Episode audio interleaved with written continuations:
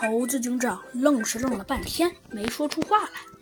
哦，所以你们的意思就是，可笑。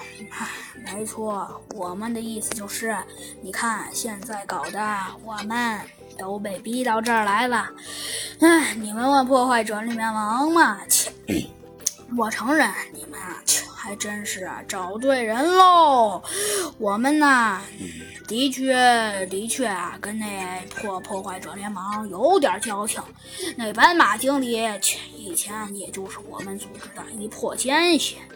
哦，原来如此嘛！猴子警长说道：“嘿嘿，既然嗯有句话，嗯，看来你们说的任何一句话都不是假话喽。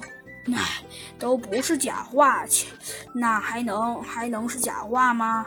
那假话。”嗯，好吧，看来我承认。嗯，你们说的这些看起来好像都不是假话。猴子警长说道。嗯，那好，的确。然后我要接着说了。然后以前那只臭斑马是我们的奸细，我们还把它当成我们的盟友呢，对待它也不差。然后猴子警长问道。